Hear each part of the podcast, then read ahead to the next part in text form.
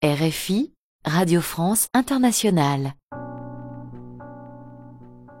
Bienvenidos a una página a la vez. Con ustedes Ángela Suazo como cada martes a las 6 de la tarde, con una retransmisión los miércoles a las 8 y 30 de la mañana a través de esta RFI Santo Domingo. Este es un espacio para hablar de libros, de la magia de leer, del reto, la oportunidad de compartir, de contar, de transmitir.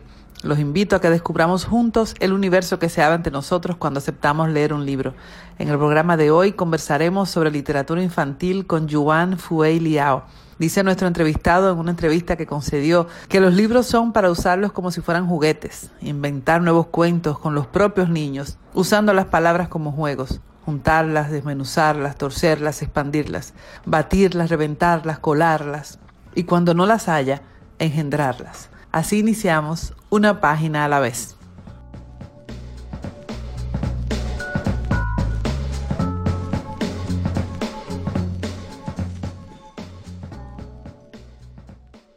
Yuan nació en Taiwán. Se autonombra un ser humano aspirando a ser más humano y un ex niño aspirando a ser más niños. Es cuentero con pretidigitación e ilusionismo. Genial. Imparte talleres de animación a la lectura y de creación de cuentos tanto para niños como para adultos.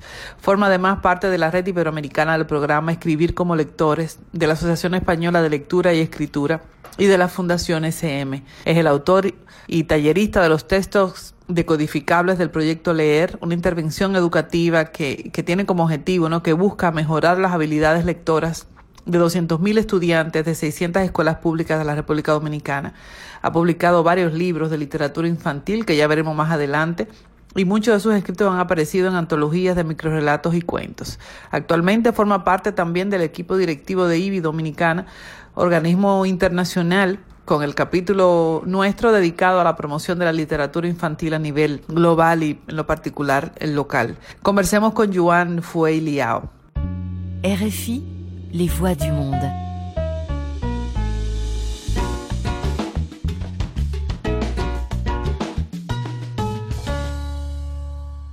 Demos la bienvenida a una página a la vez a Yuan Fue Liao, dominicano nacido en Taiwán, escritor de literatura infantil, entre otras cosas, pero ya eso lo veremos con él más adelante. ¿Cómo estás, Joan? Muy bien, feliz de poder compartir contigo y con todas las personas que nos están escuchando. Sí, Joan, ¿qué es escribir? Escribir, wow, escribir es un estilo de vivir. Cuando hablamos de escribir, ¿qué palabras te llegan a la mente? ¿Qué te asalta que tú dices? ¿Escribir es sinónimo de? Bueno, yo, en una ocasión, yo hice un acróstico de la palabra escrituras, que dicho sea de paso, tienen 10 letras, escrituras, y de cada letra de esa palabra, pues saqué otra palabra que pudiera describir un poquito lo que yo entiendo como escritura. Entonces tenemos la E de experiencia. La escritura para mí es una experiencia no en el sentido de que uno sea experimentado o experto o no, sino en el sentido de la vivencia, ¿no? Que uno tiene que tener una vivencia. La S de saborear. Hay gente que dice que le gusta oler los libros. Los libros físicamente se huelen, pero la escritura se saborea para mí. Es algo placentero. La C de crear, que tiene que ver con la creatividad, fruto de la imaginación, entre otras cosas. La R para mí es la R de rareza. Rareza en el sentido de que el proceso de escritura no es un proceso normal en el ser humano, porque el pensamiento sí, pero la escritura, el cerebro humano tiene que adaptarse a la escritura. Y rareza también porque me encanta lo absurdo. La escritura, sobre todo de ficción, refleja el mundo hasta en lo absurdo. La I de inspiración, bueno, ya una palabra muy cacareada. Yo creo que existe la inspiración, pero ahora viene la siguiente letra, la T, que es la T de trabajo. La inspiración y el trabajo van de la mano en la escritura mucha espera de inspiración sin trabajar nada es una espera chueca. y, mucho trabajo sin inspiración le falta quizás un, empuje apasionado. La U de urgencia, porque para mí es una urgencia escribir, como que no me queda de otra, es como, como que tengo que hacerlo, porque si no eh, me falta algo. La R de rentable, ojo, Cuando digo que la escritura es rentable, no me refiero a lo económico, porque cuando uno piensa en rentable, lo, primero que viene a la mente es el signo de dinero. Y no, me refiero a que la escritura es rentable porque me da para vivir, no económicamente, pero me, me hace la vida más hermosa, más potable, más oxigenable. Y la A de absorbente porque uno se apasiona cuando se mete en este mundillo. Y la S, porque puse escrituras, la última letra, la S de, sufrimiento. Pero no quiero, no quiero terminar con una actitud para algunos pesimistas, ah, sufrimiento, ¿cómo así? Me refiero a, a, ese desgarre que hay en el escritor a la hora de escribir es un desgarre difícil para mí de explicar. Es algo doloroso y al mismo tiempo placentero. Ahora van a decir que yo soy masoquista. es más que eso, yo diría que, que para el sufrimiento lo que requiere es paciencia. Entonces la escritura también es un ejercicio de paciencia. Me encanta, me encanta. Y me, ahí respondiste como dos o tres, dos o tres de las preguntas. Pero en esa, en esa búsqueda de, digamos, de drenar, de canalizar, ¿Una página en blanco qué es? Una página en blanco es una invitación al respeto para mí. Es un reto respetar esa propia página, respetar lo que se vaya a colocar ahí, respetar el pensamiento y respetar a los demás que luego van a disfrutar lo que se vaya a colocar ahí. En el caso tuyo hablabas de en tu acróstico de inspiración y de trabajo. ¿Escribes por inspiración o te programas tu tiempo para escribir? Se complementan. A veces yo estoy en cualquier lugar. Yo creo que las ideas para escribir, para ser el punto de arranque de una escritura, están en cualquier parte. Es como si el, el mundo estuviera repleto, saturado de ideas y están ahí como para que uno la coja el, asunto es si uno la coge o no la coge. Entonces, cuando digo en todas partes, literalmente en todas partes. Puede haber una idea, se te surge una idea montada en una guagua, escuchando una bachata, eh, en la playa, pero también en, el baño, en un lugar ruidoso, en el silencio de un monasterio de contemplativos, en donde sea, en un letrero, en un libro, en un diccionario, eh, donde sea. Entonces, uno tiene esa inspiración, digamos así. Algunos hablan de musa, pero otros hablan de que hay que matar las musas. Yo creo que, yo creo que la musa hay que respetarla para que cuando llegue la tratemos con cariño y usarla con trabajo y tesón, lograr una buena escritura. Entonces, las dos cosas. Me llega una idea que podemos llamar inspiración, esa idea la anoto. Antes yo la anotaba en papelito. Eduardo Galeano decía que él andaba siempre con una libretica en el, en el bolsillo de su camisa para escribir la idea que le surgía. Ahora yo lo que hago es grabar en un celular rápidamente una idea, ¿no? Una idea que puede ser una frase. Y luego, cuando tenga el tiempo, después, entonces me, me fajo a trabajar sobre esa idea. Entonces son las dos cosas. ¿Y los bloqueos creativos te han pasado? ¿Cómo, cómo uh. lo ves? ¿Cómo los enfrentas? Sí, yo creo que la hoja en blanco a la que tú hiciste alusión, ese a veces miedo, temor, a veces incluso hasta terror a confrontar esa hoja, se resuelve escribiendo. O sea, a escribir se aprende escribiendo. Es decir, yo me esfuerzo a escribir de lo que sea. Si hoy no tengo nada que escribir, pues empiezo con, con esa frase incluso. Hoy no tengo nada que escribir y por ahí arranco, ya, ya empecé escribiendo. Si le tengo miedo a la hoja en blanco, empiezo diciéndolo eso mismo. ¿Qué terror tengo yo a la hoja en blanco? Querida hoja en blanco, ¿qué puedo hacer para que tú seas mi amiga y me trates bien? Etcétera, etcétera. Y ya yo estoy escribiendo. Hay personas que se disciplinan. Yo, yo antes había hecho eso en ocasiones, no te digo que todos los días, hacer la escritura cronometrada. Yo tengo un amigo que publicó un libro porque él se propuso a las 4 de la mañana sonar el despertador. Entonces él se levantaba a las 4 de la mañana y en esa penumbra, en lo que se debatía entre el sueño y el despertarse, escribía lo primero que se le ocurría sin pensar mucho, un párrafo, unas cuantas líneas, y luego dejaba eso sobre la mesita de noche, apagaba la luz y volvía a dormirse. Y cuando se despertaba, de verdad, ya la, la, en la mañana ya tenía su escrito y fue recopilando todos esos, esos escritos y publicó un libro hermosísimo. Interesantísimo, interesantísimo. Si, si tú pudieras elegir un personaje de, de ficción con quien sentarte a compartir un rato. De ficción. O músico, artista, pero un personaje de ficción. Bien, eh, de ficción yo me sentaría con cualquier cronopio de Cortázar. incluso, incluso fama también. Sí. Yo, yo me sentaría en una mesa, estoy visualizando un juego de ajedrez entre un cronopio versus fama. Y yo estaría sentado ahí disfrutando, viendo eh, y escuchando. Sí, interesante. Cada movida y cada gesto.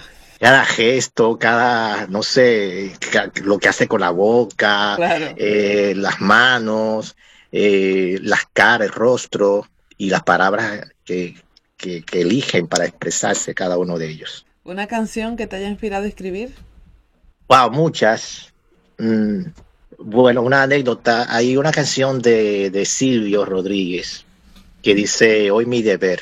Yo no sé si se encuentra la letra por ahí, pero él habla de que hoy mi deber era eh, sumarme a la plaza, pero bueno, entonces, pero tú no estás, y etcétera, etcétera. Yo no, no tengo la, la letra de memoria ahora, y eso fue una ocasión en donde yo estaba fuera de la República Dominicana y en el país había unas protestas masivas y literalmente quería sumarme a la plaza, literalmente, Sí.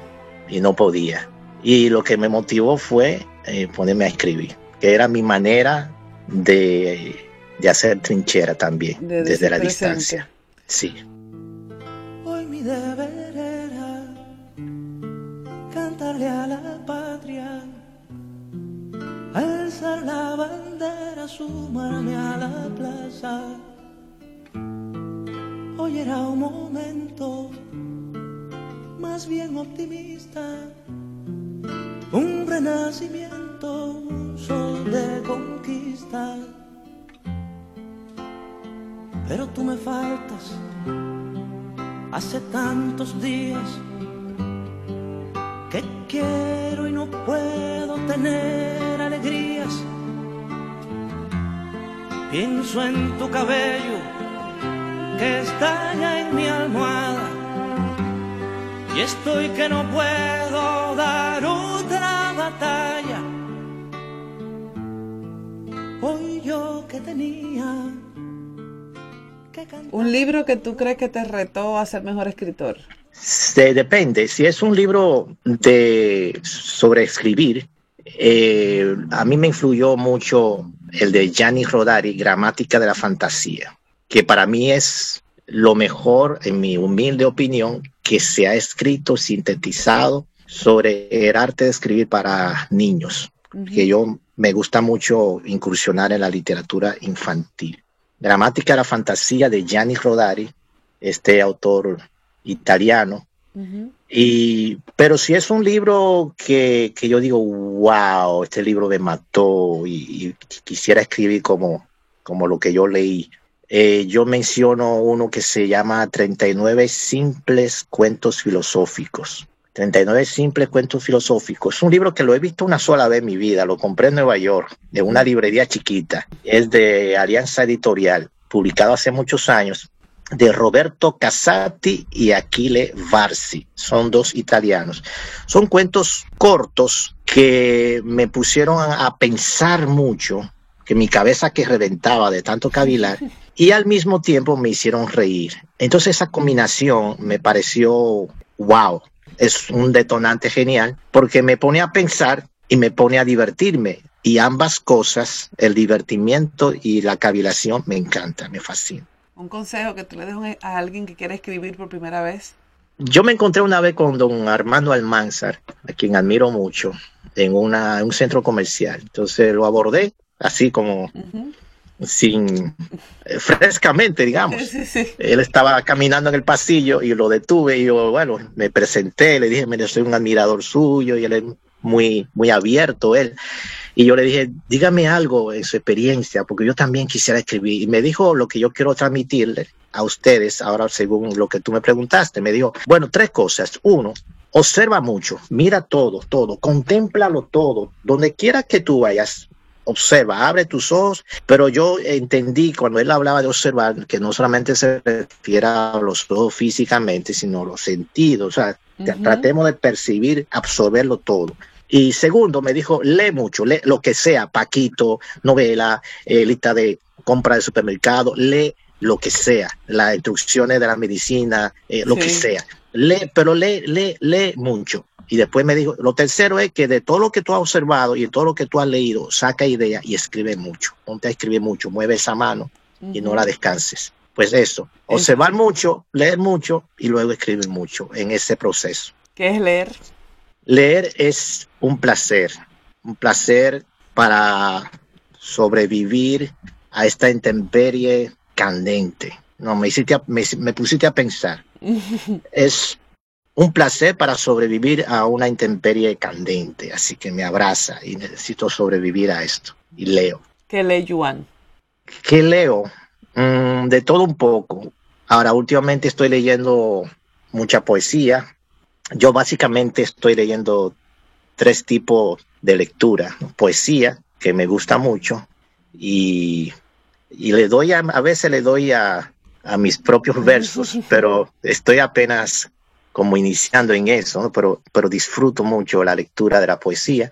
Estoy leyendo muchos microrelatos y estoy leyendo mucha literatura infantil. Me encanta. Hay, hay personas que creen que es un género menor, entre comillas, por el hecho de que el público sea supuestamente menor, pero para mí la literatura infantil me enriquece de una manera extraordinaria. Absolutamente, eso pienso. He leído cuentos infantiles que, bueno, que los padres terminamos más retados que los niños cuando, cuando lo leemos. Así es. ¿Y, qué prefieres leer, digital o físico?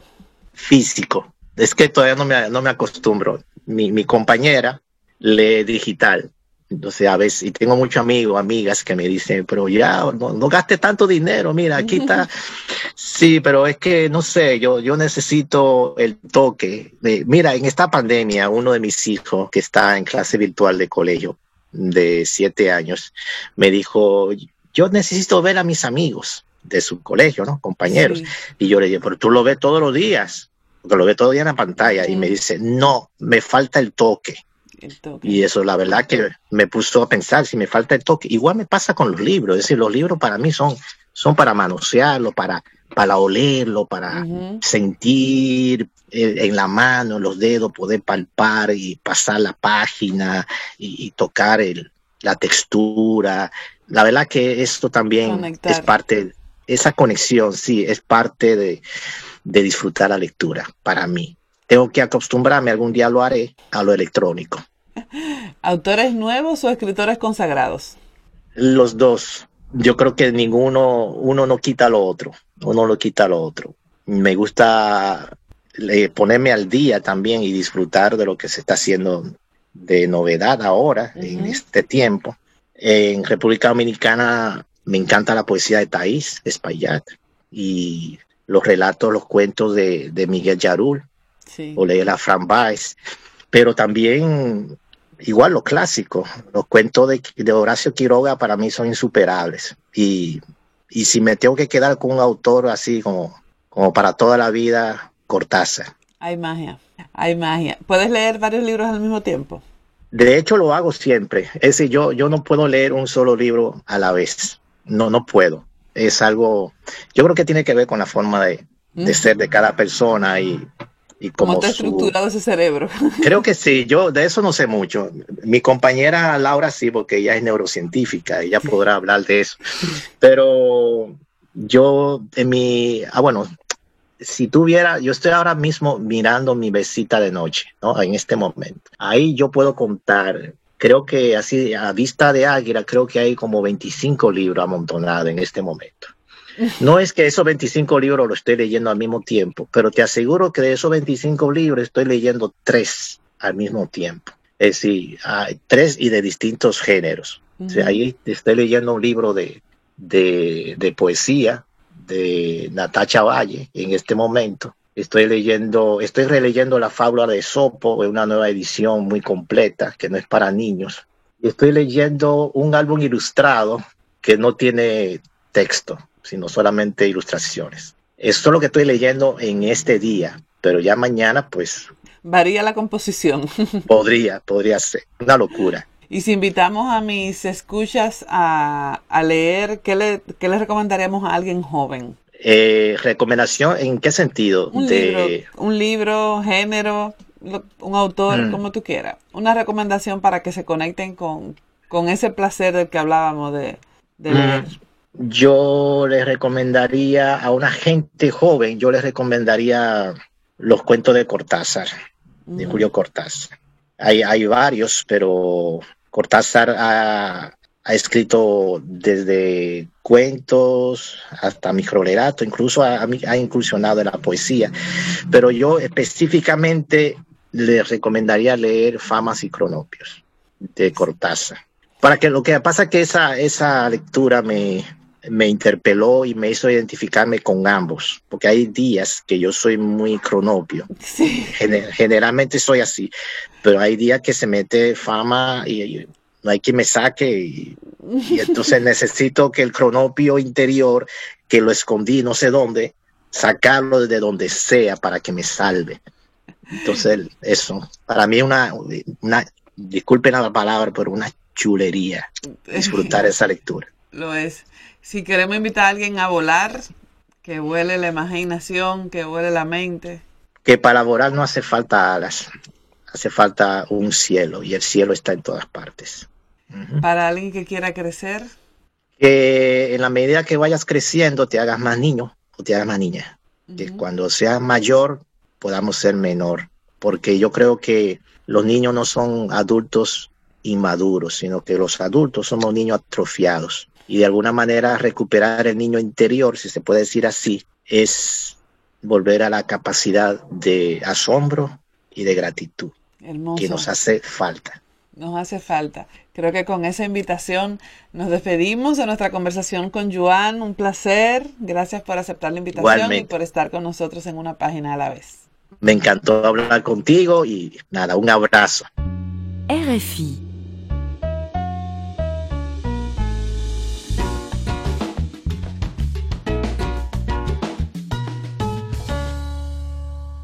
Bueno, invitarlos a conocer la obra de Yuan, definitivamente Dios es wow. Es un libro no infantil, pero hermosísimo. Sueños en papel, en coautoría con José Rafael Sosa, Cuentos sin ningún porqué, Hacer oír tu voz, El Macuto Mágico, un gran favorito de mi casa, Un Revolú en la Ebanistería, Repuestiario, Intersección en coautoría con Manis Rosado, Cuentos con Estornudo y Arcoíris, Alguien tan pequeño, cuentos cortos en un libro con título largo, y por último, manual para la creación de cuentos con textos decodificables. Nos despedimos por hoy. Finalizamos esta entrega de una página a la vez. Con ustedes estuvo Ángela Suazo hoy hablando con Yuan Fuiliao. Cada semana nos encontraremos aquí los martes a las 6 de la tarde y una redifusión los miércoles a las 8 y 30 de la mañana a través de esta estación RFI Santo Domingo. Recuerda que bajo nuestro nombre encontrarás en la cuenta de Mixcloud todos los episodios, además de que están disponibles en todas las plataformas de podcast. Los invito a acompañarme a hablar de leer y de escribir y a que me sigan en las redes sociales como Ángela Suazo. En la página www.terretoaleer.do podrás encontrar la grabación y las recomendaciones que compartimos en el día de hoy. Siga usted en sintonía con esta frecuencia. Hasta la próxima. RFI, les voix du monde.